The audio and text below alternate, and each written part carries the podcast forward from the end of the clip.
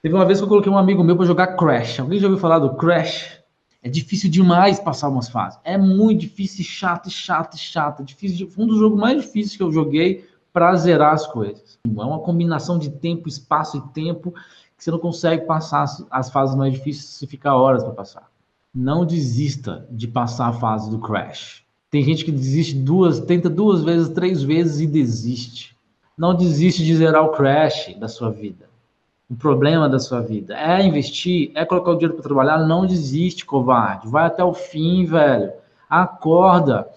O dinheiro tá ruim, o dinheiro tá indo mal, aprende sobre isso não desiste de ter sucesso.